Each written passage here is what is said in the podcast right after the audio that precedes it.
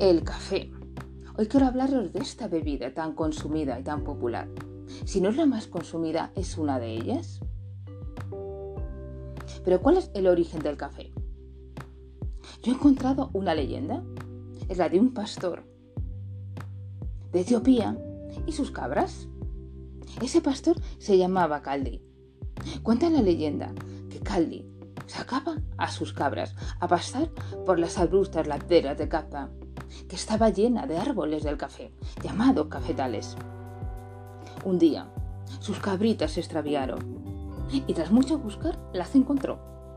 Pero se dio cuenta que las cabras estaban excesivamente agitadas, más de lo costumbre.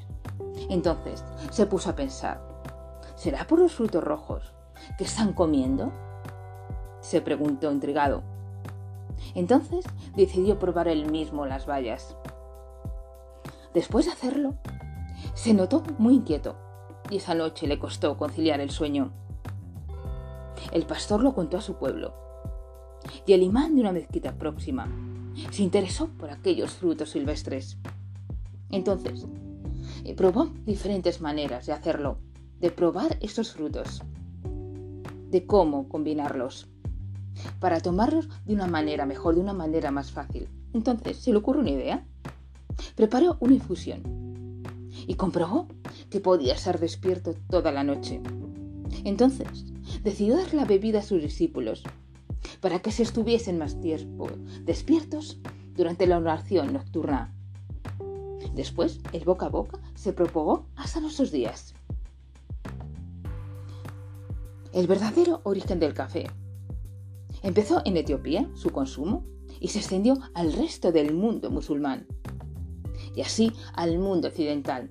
Y así el café se extendió a todo el mundo y no ha dejado de tener consumidores. El café es un líquido muy oscuro y muy amargo, pero tiene muchísimos adeptos. Hay muchas formas de tomar café. Están los que se llaman muy cafeteros, que les gusta el café puro, el café negro, sin nada más. Incluso algunos lo toman sin nada de azúcar, a pesar de que, como he dicho, es muy amargo. Esos son los auténticos cafeteros. Luego están los que toman el café cortado, café con un poquito de leche, más café que leche. Luego están los que toman el café con leche, más leche que café. No son muy cafeteros. Les gusta el café, pero no en exceso. Luego está el café más dulce, el café bombón, el café con leche condensada. Luego está el café con licor, el carajillo, el café con hielo, el café más refrescante de todos, junto con el granizado de café. Luego está turrón de café, flan de café. El café tiene cafeína, que es aquella sustancia que hace que las personas estén muy despiertas. Pero hay personas que están acostumbradas a la cafeína, están tan acostumbradas porque toman tanto café a lo largo del día, que pueden tomarse una cafetera a medianoche y dormir a pierna suelta. El café tiene un aroma peculiar, un aroma exquisito. A mí no me gusta el café, pero me encanta cómo huele.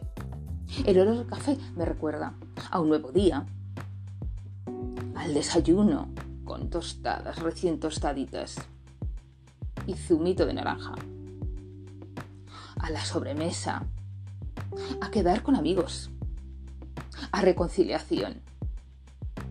El café es maravilloso, el olor del café es estupendo, aunque a mí no me guste su sabor. Me juego una taza de café, que la mayoría de vosotros adora esta bebida.